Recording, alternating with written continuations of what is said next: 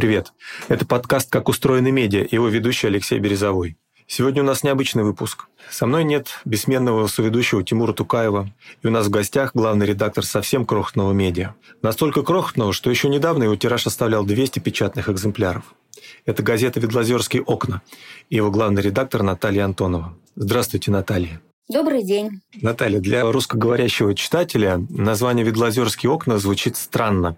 Скажите, пожалуйста, что это за название, как оно появилось? Это название было дано на моменте обдумывания идеи издания самой газеты. Очень хорошо помню этот год, 2010 а в 2011 появился первый номер, инициатором которого и главным редактором которого выступила моя очень близкая подруга Надежда Стафеева. Она тогда бросила клич в интернете, ребята, типа, мол, есть эм, идея издавать свою местную газету, поселенческую, сельскую, какие варианты названий. И я помню, тогда только заходил еще контакт в использовании сельчан, было много предложений. И очень хорошо помню, что Надежда взяла взяла именно мое. Вот, я предложила ей сделать название на карельском языке, потому что мы живем э, в так называемом месте компактного проживания карелов. Это Республика Карелия, э, северо-западный регион страны. И наше село по-карельски называется Вельярви, это по-карельски,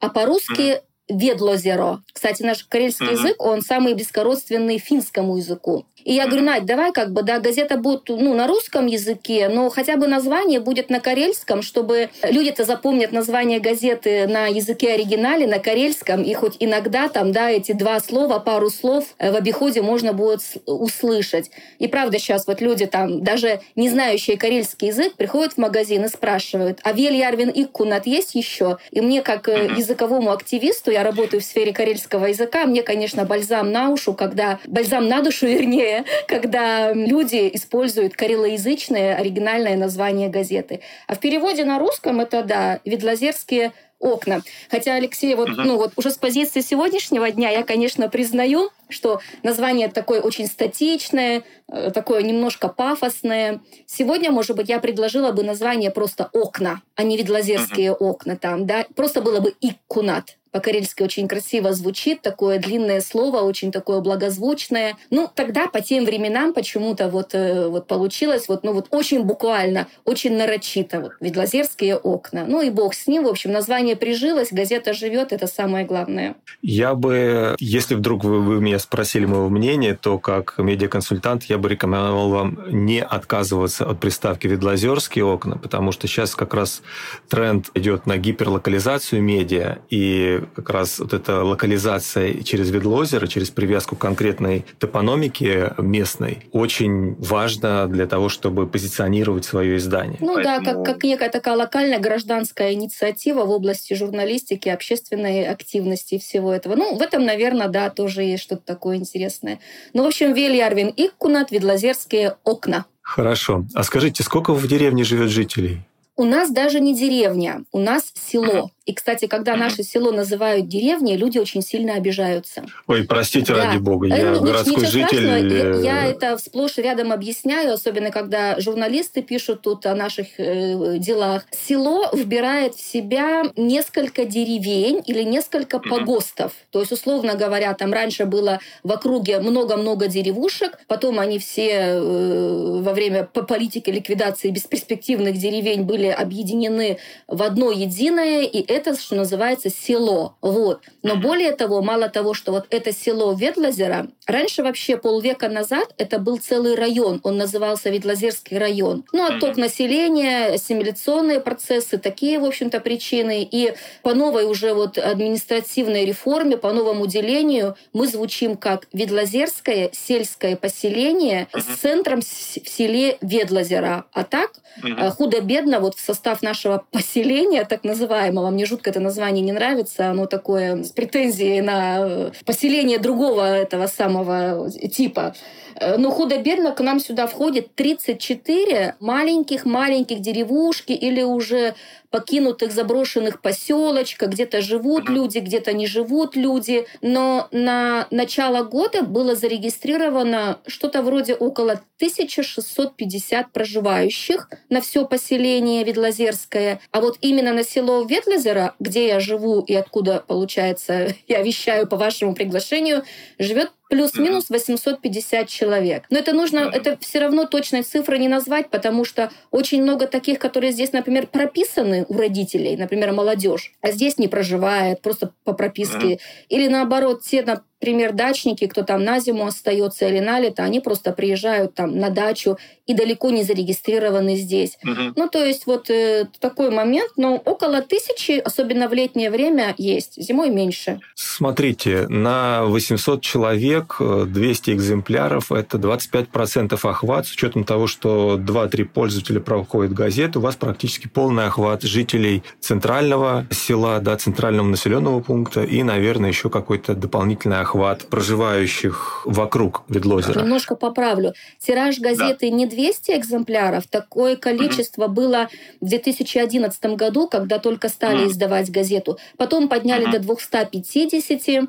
Угу. Вот. Э, сейчас 300. То есть выросли на 33%. Да, 300. Все, все падают, а вы растете. Да, да, представляете, и, и это совершенно такие как бы потрясающие вещи, которые придают силу.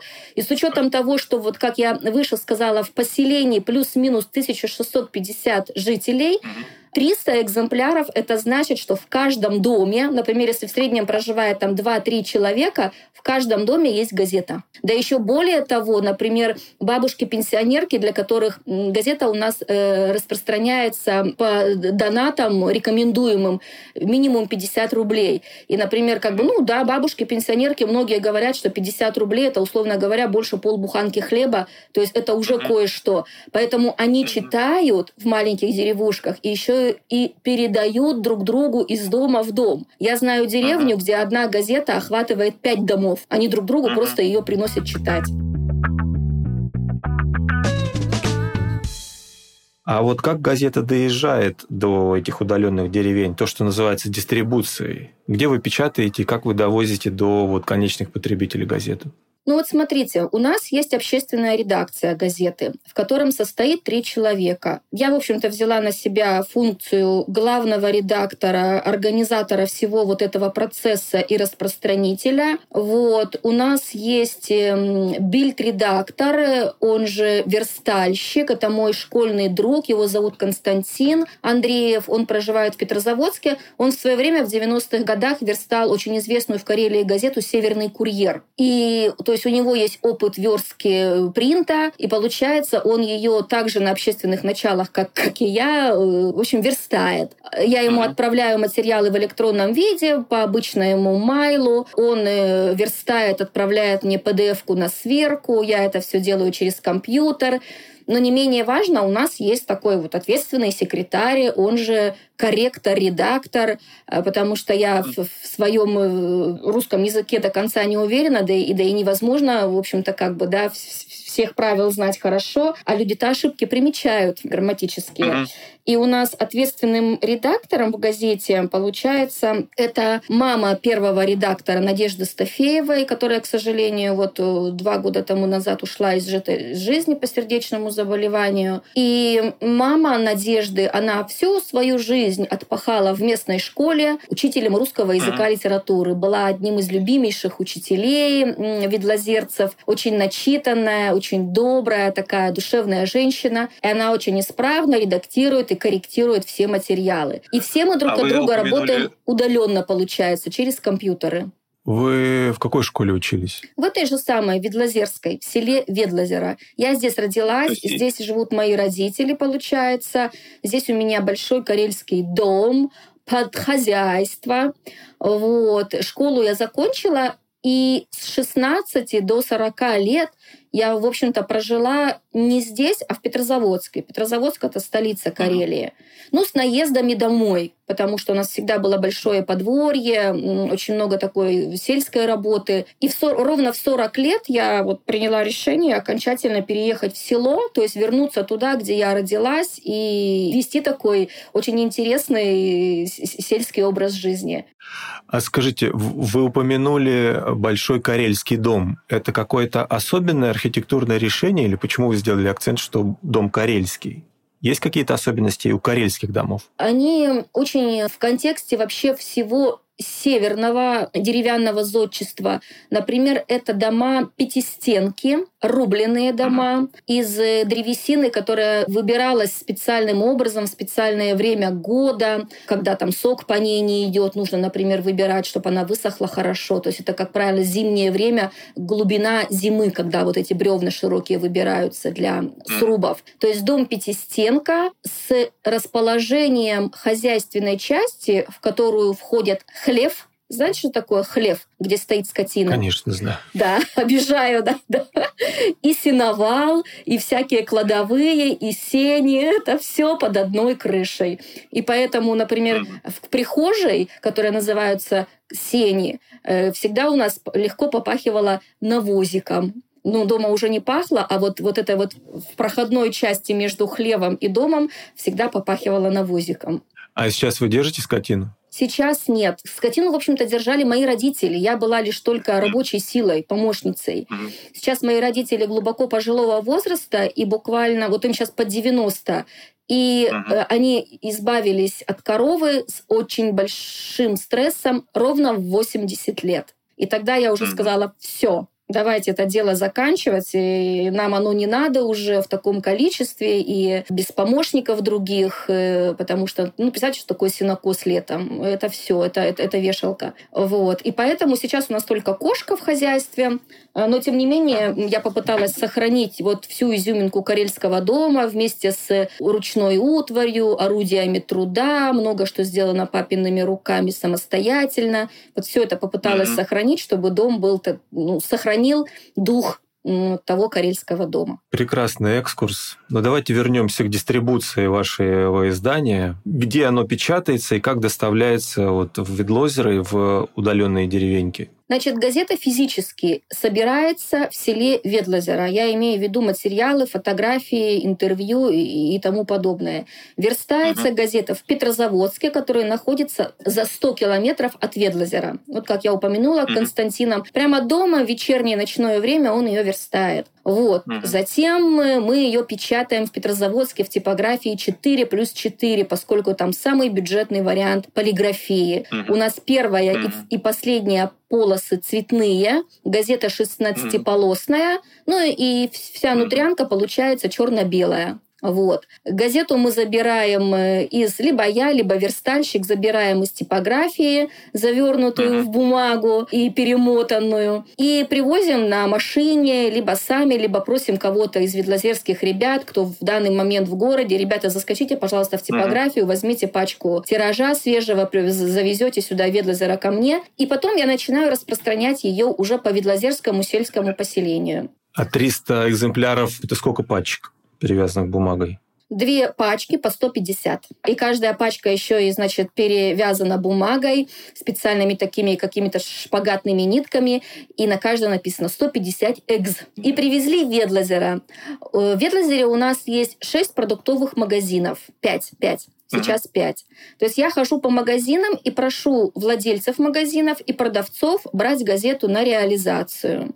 Да, кстати, упомяну mm-hmm. такой важный момент. Газета-то мы газетой, но мы не зарегистрированы в Роскомнадзоре. И в исходящих mm-hmm. данных газеты в выходных мы пишем информационное издание Вельярвен Иккунат. Причем Вельярвен Иккунат русскими буквами. Вот, не карельскими, а русскими, русскими. Тираж такой-то, исходящие данные такие-то, пишем, кто главный редактор, кто бильд-редактор, кто ответственный секретарь. И мы, как газета, не зарегистрированы. Это важно понимать, наверное, как, как издателям, вот нам с вами это интересно. А люди, в принципе, от этой информации далеки, они называют газетой газетой, там, им все равно, зарегистрирована она или нет. Если я правильно помню, то, по-моему, регистрировать печатное издание нужно, когда под тысячу, да, уже тираж. Вроде так.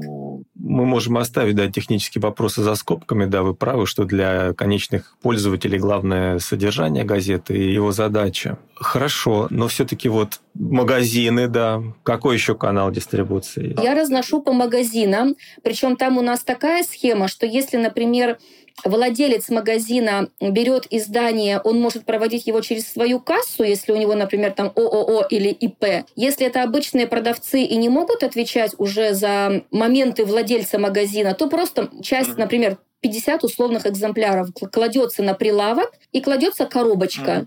И люди приходят и э, денежку кидают прямо в коробку. То есть часть проходит через кассовый аппарат, часть донатят в коробочку. Вот, это 5 магазинов.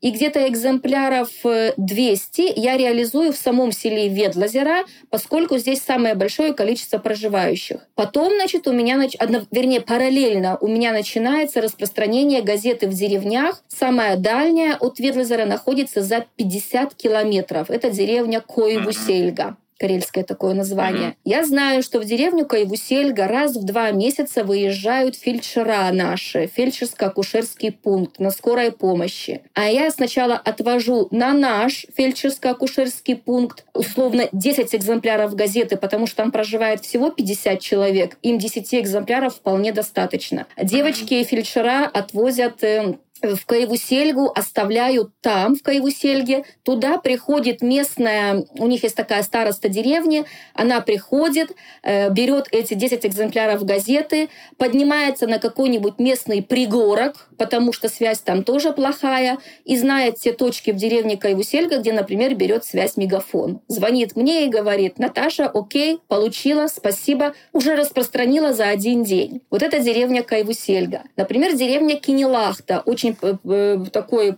тяжелый проездной участок, кстати, в этом году его ремонтируют за счет регионального бюджета. Там очень активная бригада лесников. Они часто приезжают в Ведлозеро в наше центральное лесничество и курсируют на Нивах, например, из Кенелахты и Ведлозера. Они заходят ко мне на работу. Накануне, конечно, с ними созваниваюсь по телефону, говорю, что вот, мол, свежая газетка вышла, пожалуйста, там, э, дядь Витя, заедьте за, в Карельский дом, где я работаю, в Доме карельского языка, заедьте за газеткой. Ну, то есть лесники отвозят в Кенелахту. А потом деревня Колотсельга, деревня Юргелица, газету отвозит хлебная лавка, водители хлебных лавок. Они сначала завозят свежий хлеб в наши магазины, и это всегда в разное время, потому что сегодня машина может прийти в 11 утра, а через три дня уже в 3 часа дня. И вот я бегаю, звоню продавцам, спрашиваю, уже ли хлебная лавка приехала? Наташ еще нет, сегодня опаздывает там, да.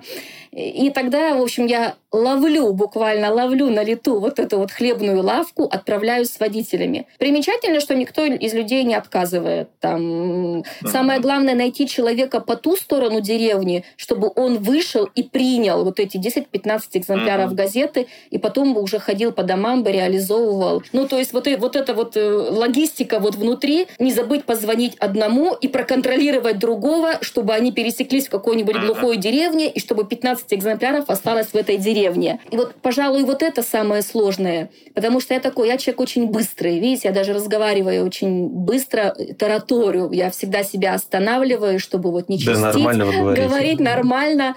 А люди очень медлительные, на мой взгляд. Хотя, наверное, люди вполне нормальные, это я немножко ненормальная. А люди медлительные, очень забывчивые.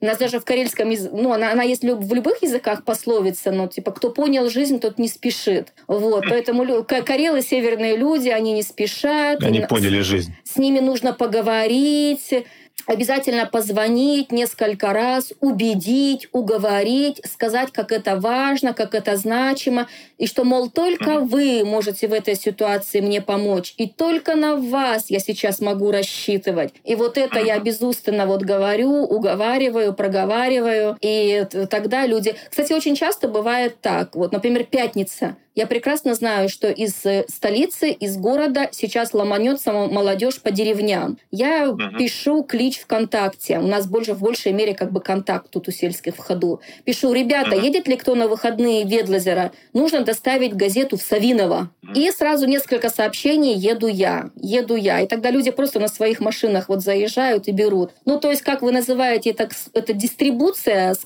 каждым разом происходит... Э, есть, есть какая-то базовая логистика, но есть какие-то такие как они, внезапные по течению. Ну, случайным вот, образом. Случайным образом, случайным. да, случайным образом достигнутые договоренности. И газета, вот буквально у нас был последний номер в июне, летний номер. Сейчас мне нужно делать осенний. Я уже немножко нервничаю, потому что осень уже вовсю. У меня пока конь не валялся с осенним номером. Ну, почти не валялся. И да. Ну, не рассказывайте редакционных секретов. Пару материалов.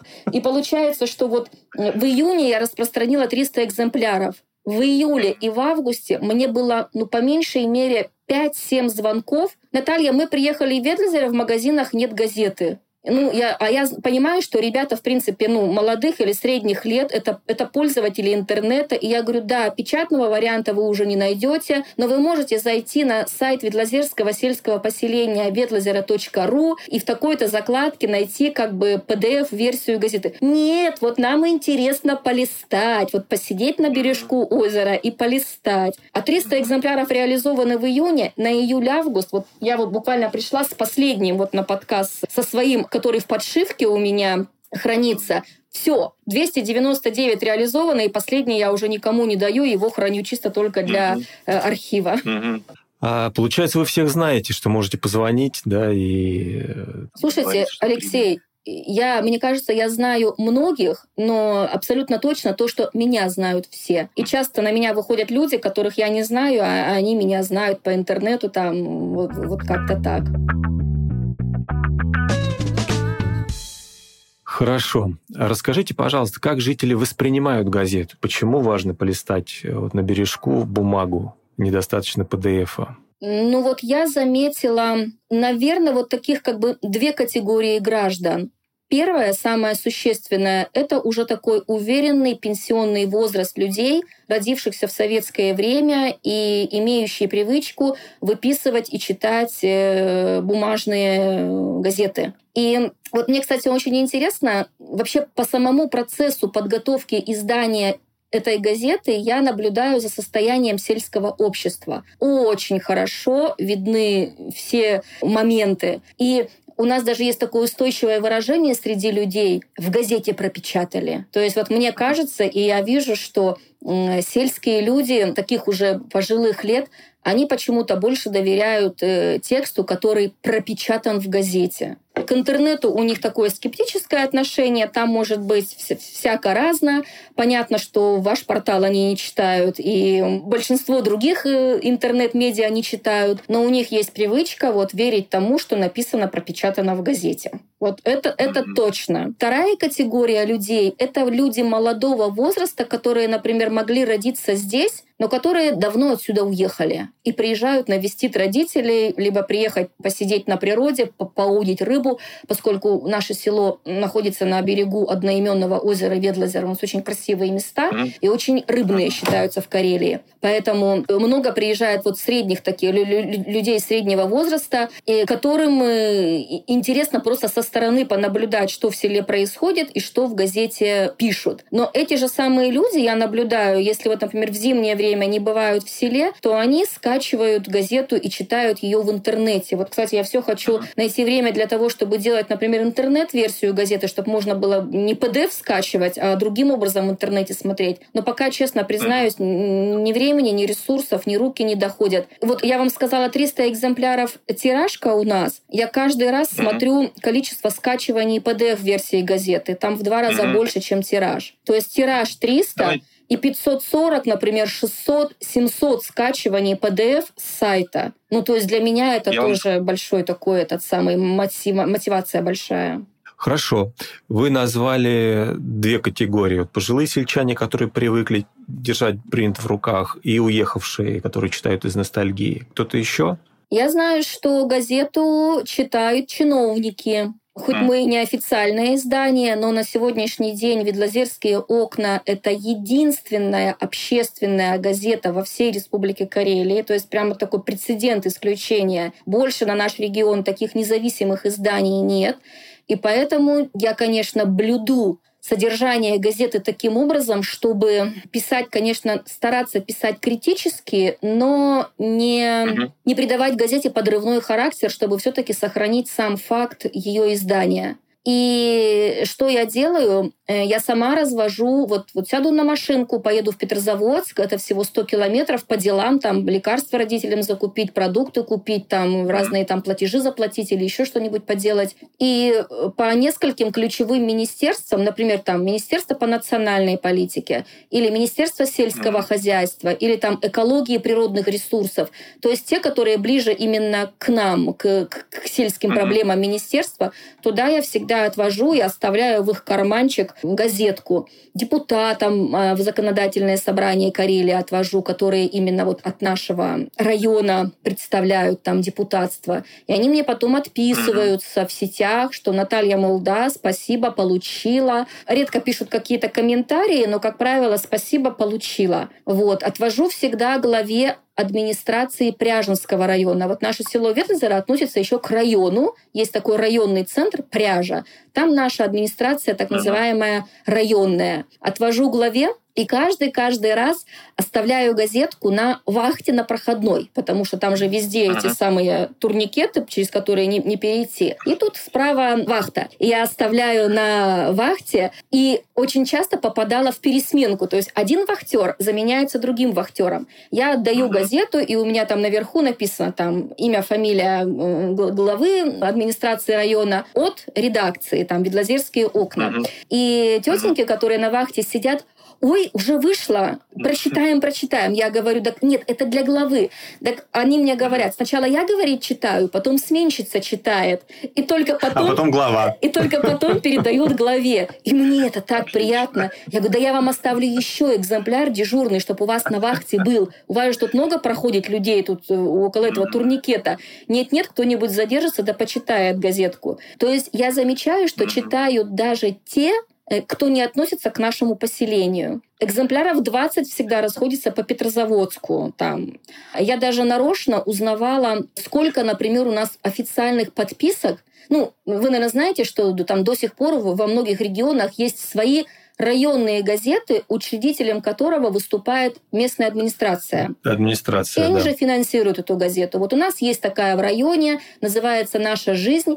И я узнавала через наших почтальонов и почту, сколько, например, подписка на районную газету в нашем селе Ведлозеро я узнала 12 экземпляров. То есть вот напротив тех 300, которые распространяются за одну-две недели. Ну, поэтому я, я честно признаюсь, я, я боюсь. Я каждый раз, когда выпускаю газету, я боюсь, сколько мы еще продержимся, и стараюсь тщательно подходить к материалам. То есть если все-таки я пускаю какой-то критичный материал, поднимаю какую-то проблему, я всегда стараюсь там вот сделать реверанс в адрес власти. Да, мы посотрудничали с тем-то. Да, у нас было общее совещание, да, мы составили протокол о сотрудничестве, там, бла-бла-бла-бла, чтобы обязательно в статье прозвучало, что да, что-то совместное с властью происходит, и мы надеемся на дальнейшее активное сотрудничество. Я уже знаю все эти клише, все эти шапки, как это все нужно написать, и, и поэтому вот, э, ну, как-то так стараюсь.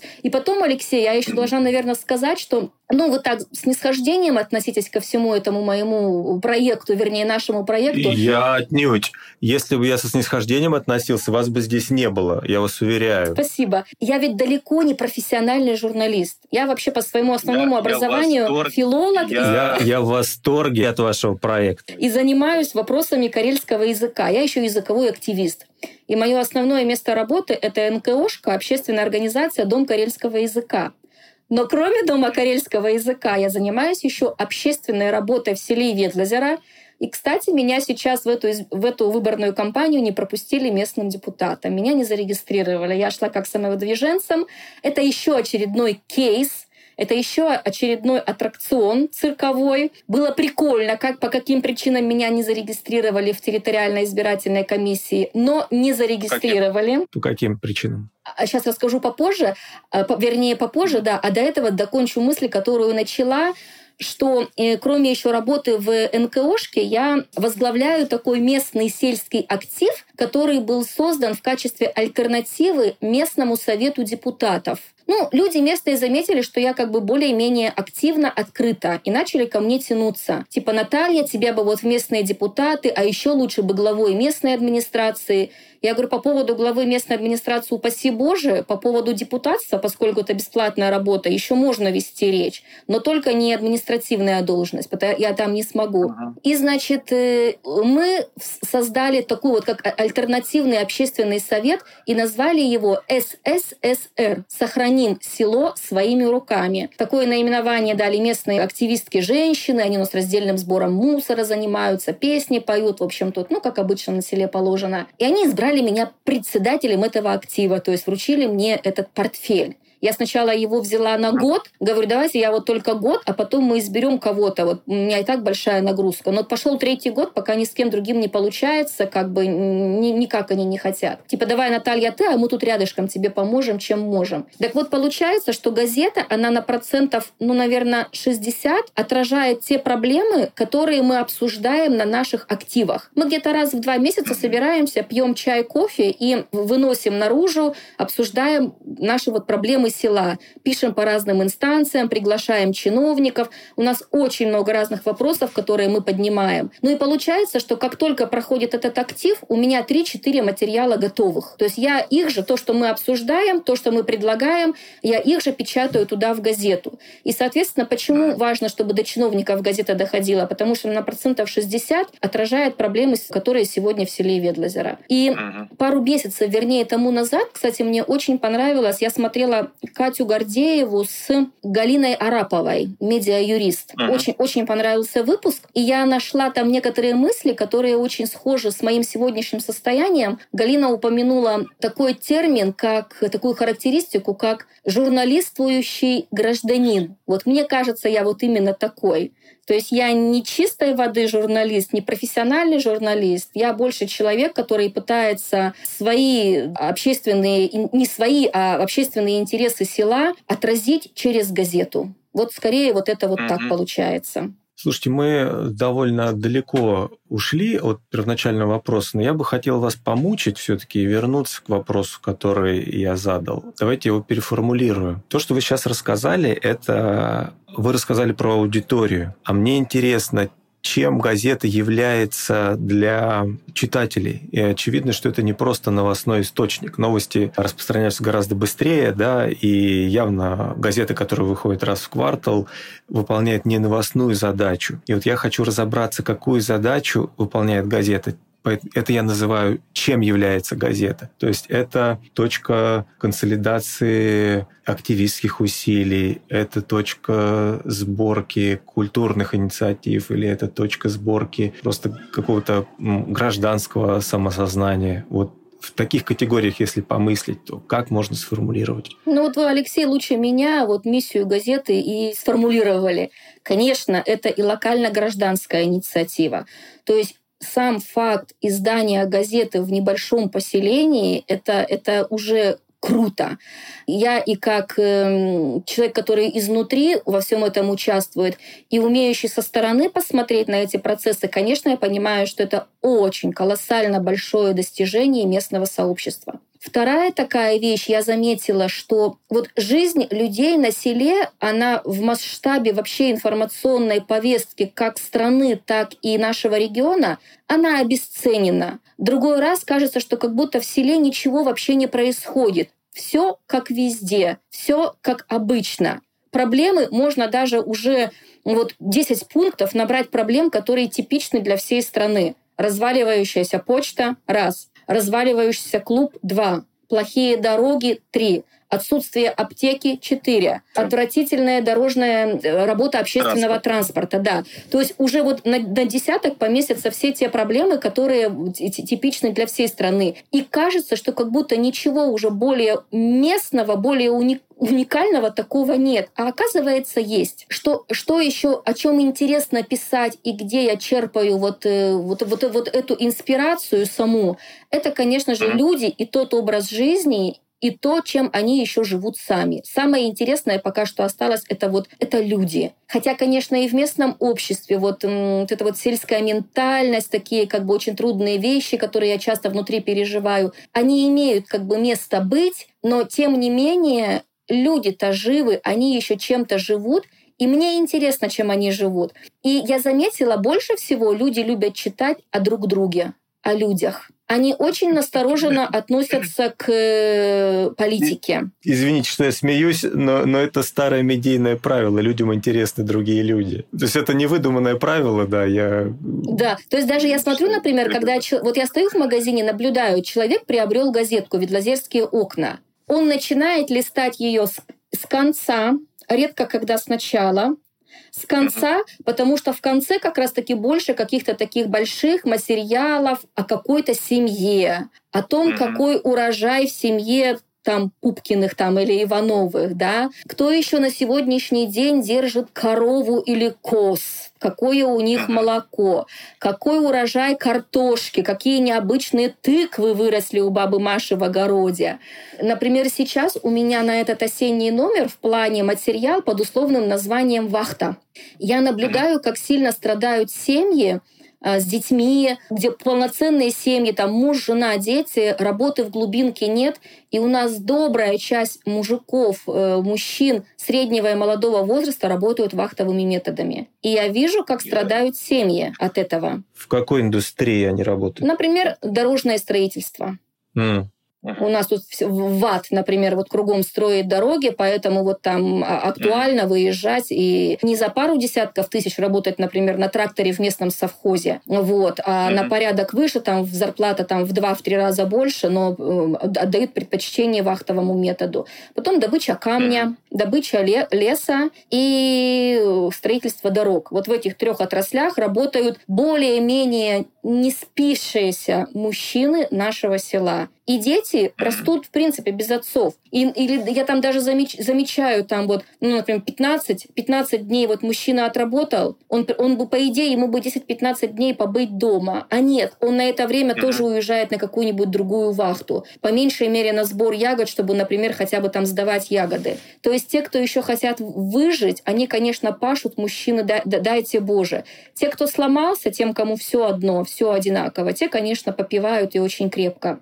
Поэтому Поэтому вот у меня в голове вынашивается материал под условным названием «Вахта», чтобы уговорить и, как я называю, уболтать мужчин, дать интервью, как они работают вахтовым методом и насколько это трудно им, дается им и их семьям. Вот.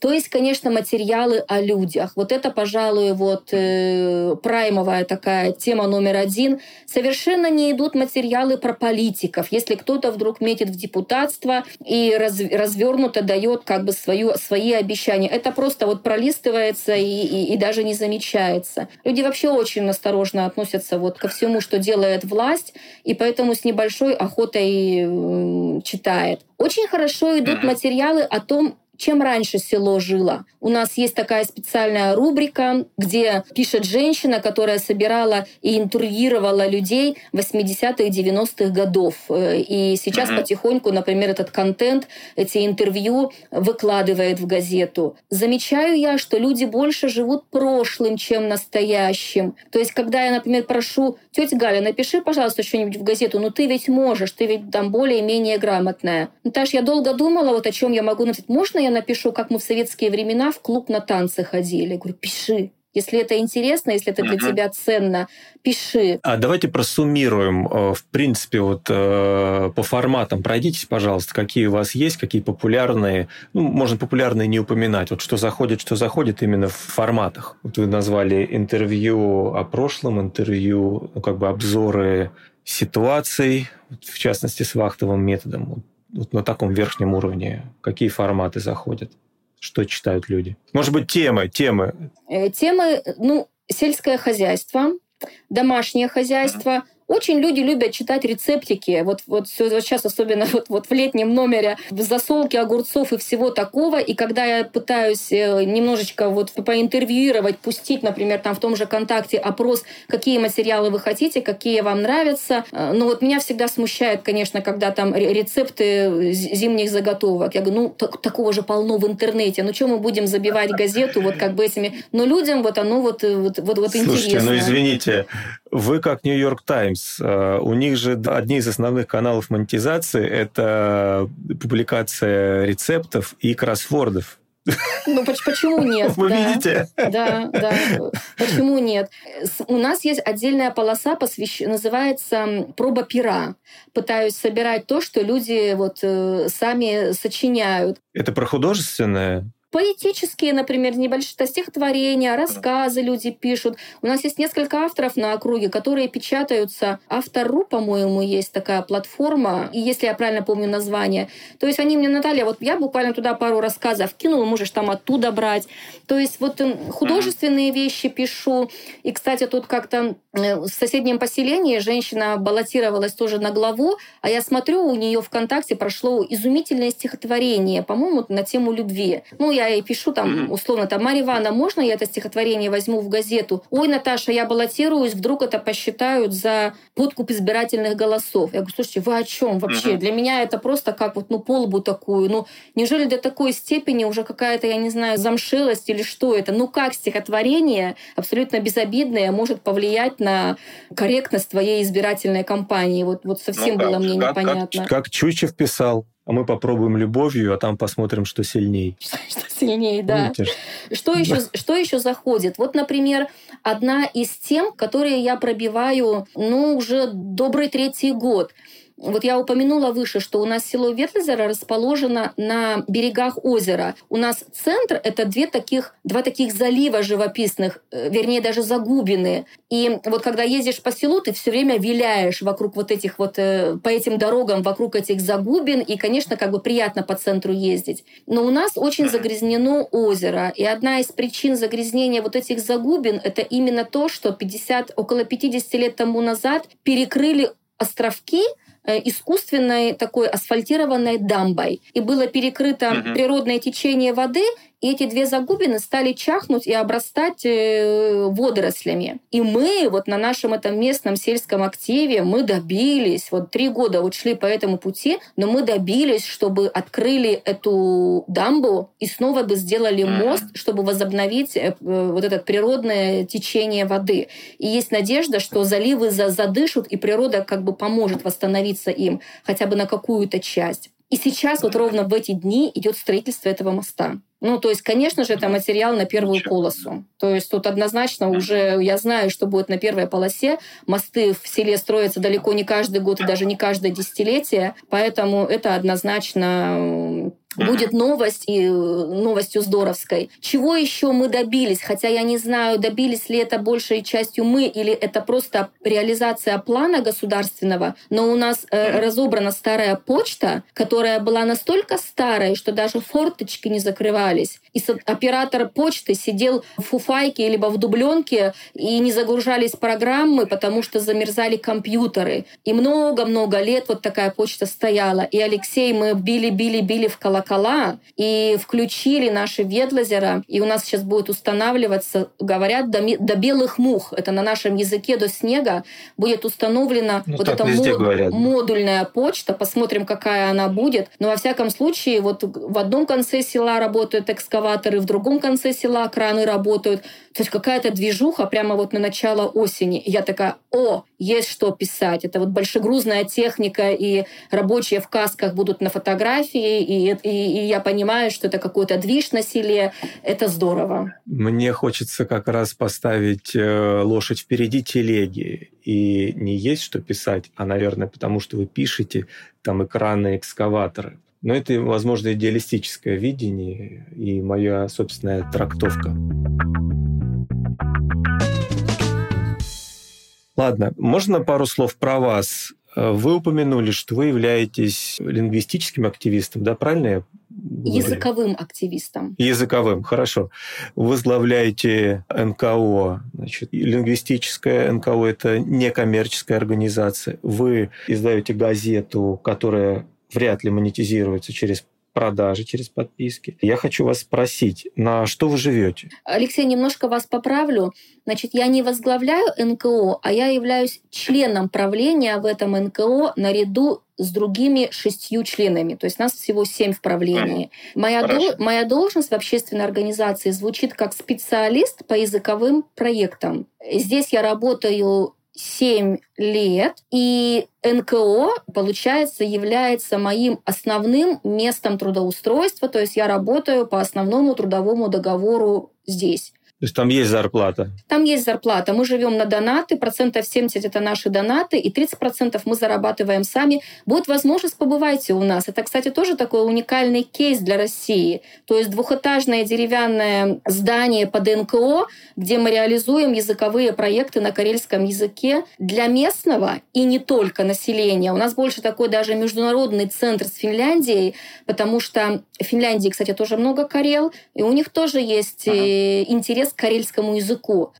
А они сейчас не отказались от э, контактов? Да, я скажу об этом. Сейчас, конечно, есть определенные проблемы, то есть количество донатов уменьшилось, и их потоки, и само сотрудничество, но мы, тем не менее, продолжаем поддерживать дружественные контакты. Они, их значение не умалено ни в коем случае. Просто с финансами труднее, с проектами труднее. А так, например, моя работа заключалась в том, что да, я писала проекты в ту же самую Финляндию, добывала средства для дома, для дома карельского языка, вела тут разные кружки, очень много сотрудничала с медиами, веду в Фейсбуке и ВКонтакте странички нашей общественной организации. И тут я член правления и просто специалист. И на сегодняшний день вот наша НКОшка, она дает пять рабочих мест, в том числе и мое рабочее место, оно здесь. И параллельно Хорошо. еще, кроме вот этого НКО, я работаю на карельском языке журналистом, это называется внештатный корреспондент, тоже в, принт, в принтовом издании, в республиканской газете, которая учитель является правительство и законодательное собрание, она такая общереспубликанская общественная, общественно-политическая газета «Омамоа»,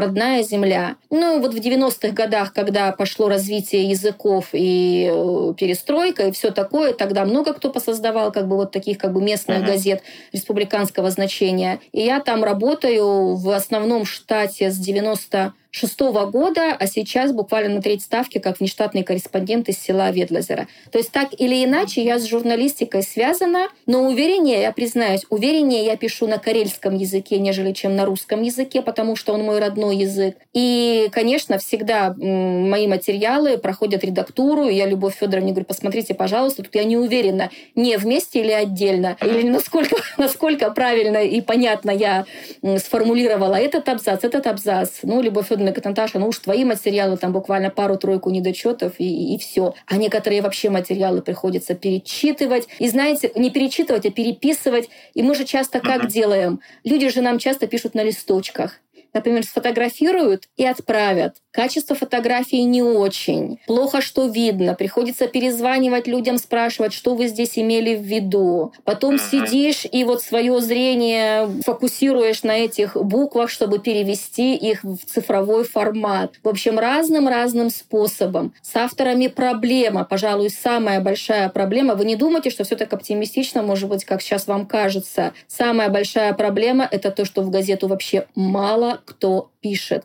И нужно не столько уговаривать, сколько уламывать людей писать.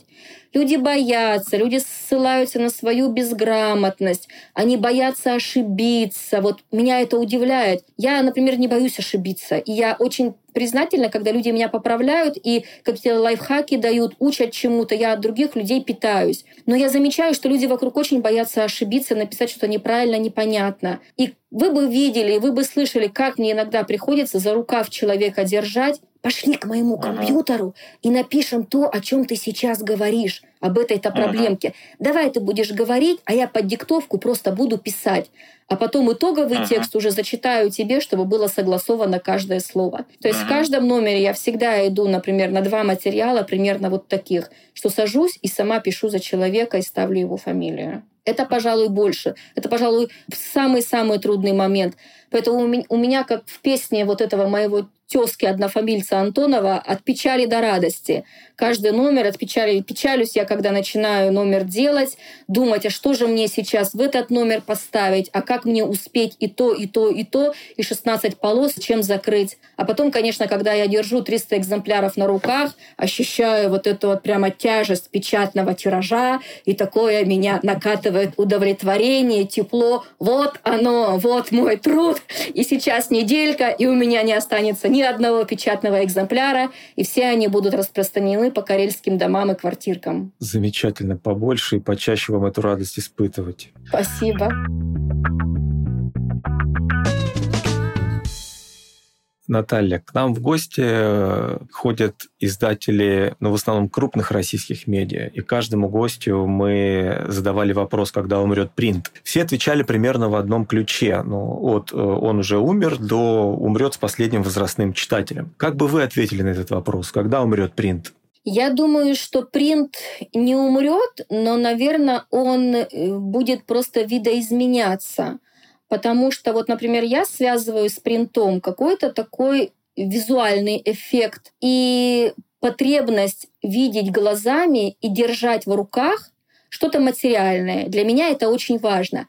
Вот Алексей, я человек села. Для меня вообще как бы очень важно, например, увидеть прополотую грядку, поставленный сток сена, скошенный двор. Вот, вот это для меня реально. Как только я сама это своими руками сделаю, глазами увижу, я внутренне успокаиваюсь, мне нужно видеть и чувствовать результат и иметь какую-то тактильную связь э, с этим результатом, то, что я приложила усилия к этому. Поэтому вот ну, мне, мне сейчас 46 лет. Я не такой продвинутый, но все же пользователь интернета. Но почему-то газету мне интереснее читать принта, принтовую. Вот, вот мне просто вот важно mm-hmm. пошуршать этими страничками, посмотреть вот эти вот не всегда хорошие фотографии качества полиграфического, но тем не менее они какие-то свои, родные, местечковые. И ну, по людям-то я вижу, что им это тоже нравится. Там, вот, вот. Кстати, многие в Ветлазере я смотрю, даже те, кто читали электронные книги, они снова перешли на печатные, если есть возможность ее заказать через интернет или взять в библиотеке.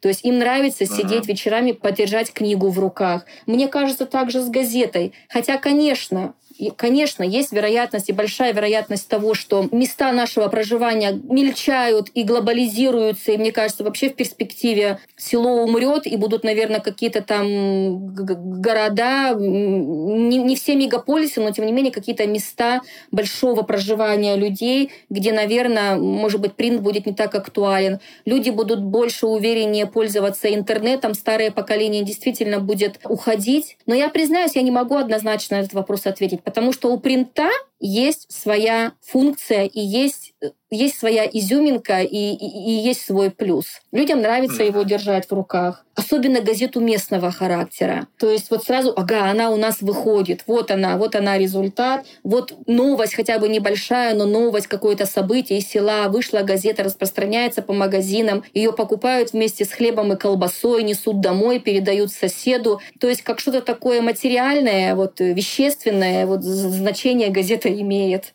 Что помогает лично вам продолжать выпуск газеты? Что помогает мне? Я признаюсь, что я не планировала брать на себя ответственность за то, чтобы газета жила впредь.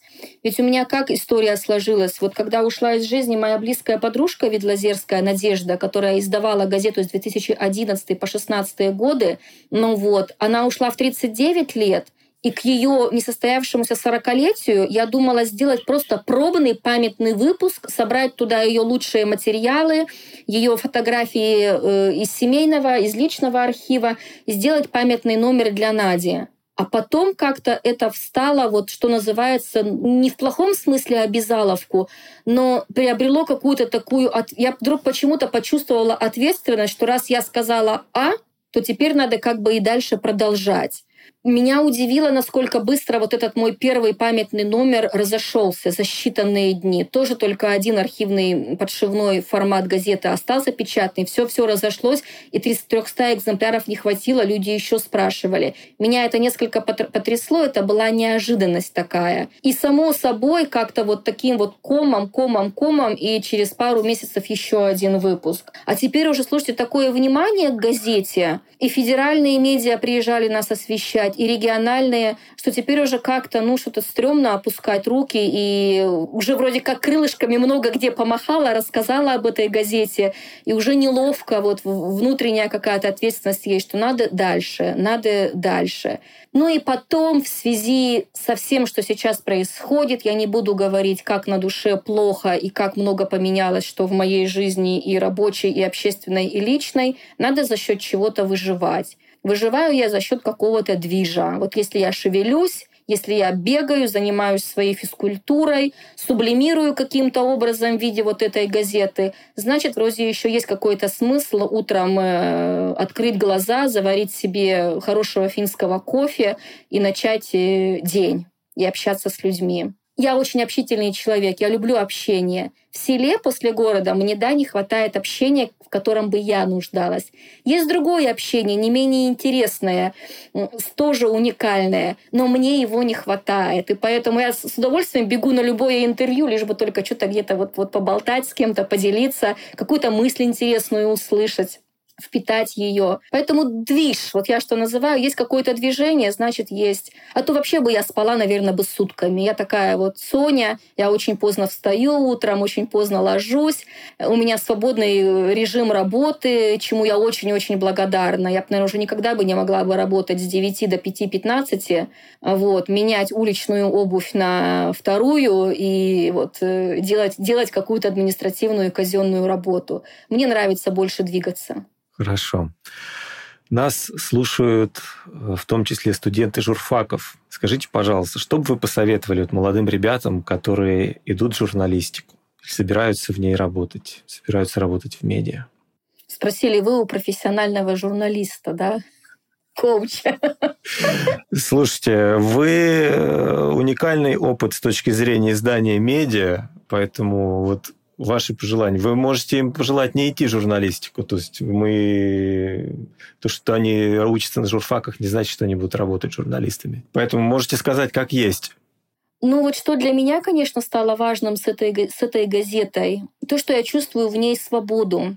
Она в каком-то смысле, конечно, ограничена, но тем не менее это свобода на фоне того, что сейчас меня увольняют с того издания, которое я вам упомянула, э, газета «Омамуа», где я практически 30 лет отработала корреспондентом, только потому, что я пишу туда критические материалы. Хотя уже даже не столько критические, мне кажется, вот просто вот увольняют потому, что у меня такое имя и такая фамилия, и потому что я соизволила себе пойти самовыдвиженцем на выборы и, и, в общем-то, потом написала такой разг громительный пост, разоблачила все, все эти местные выборы, всю эту работу территориальной избирательной комиссии, поскольку изнутри ее увидела. И заметила, что после этого поста началась кампания по, по поиску причин моего увольнения из государственной газеты. А вот эта газета, она какая-то, пусть своя маленькая, она свободная, и в ней свободно пишется. И самое главное, я себе не изменяю. Я не изменяю своим принципам, своей позиции, своей душе и пишу туда вот то, что я думаю и что хочу. И для меня невыносимо,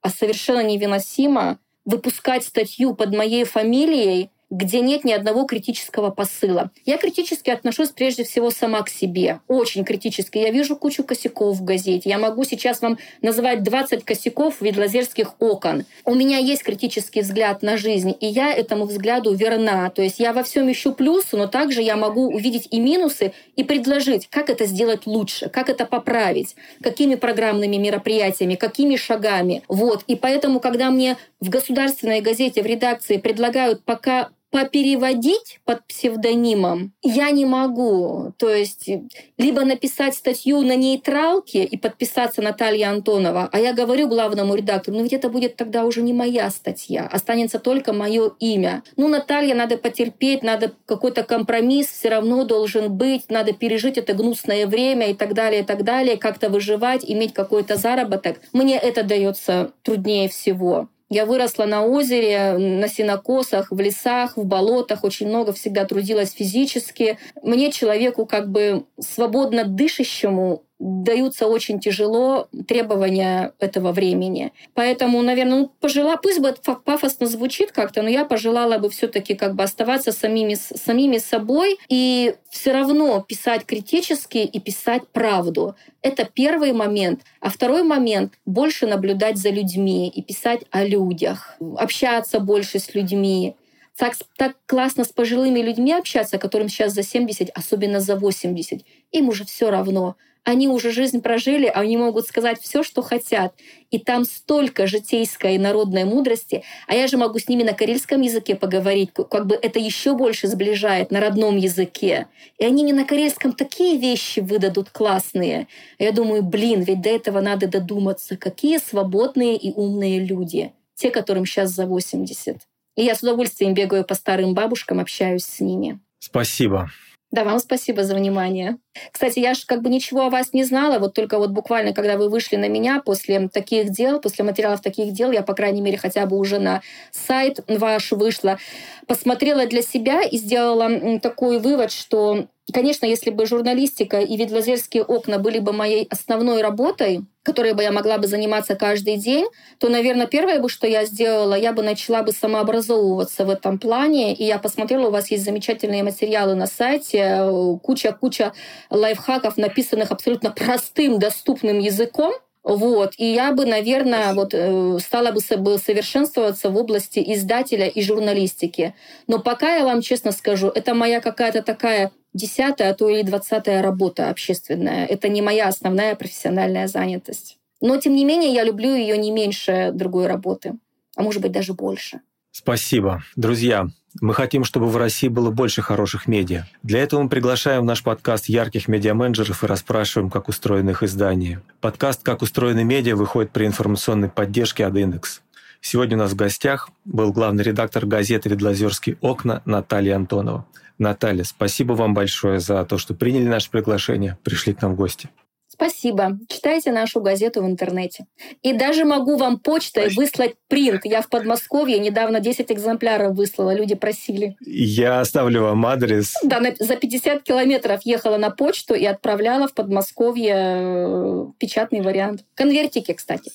Спешки нет, да, при возможности. Я буду счастлив. Спасибо большое. Спасибо, удачи вам.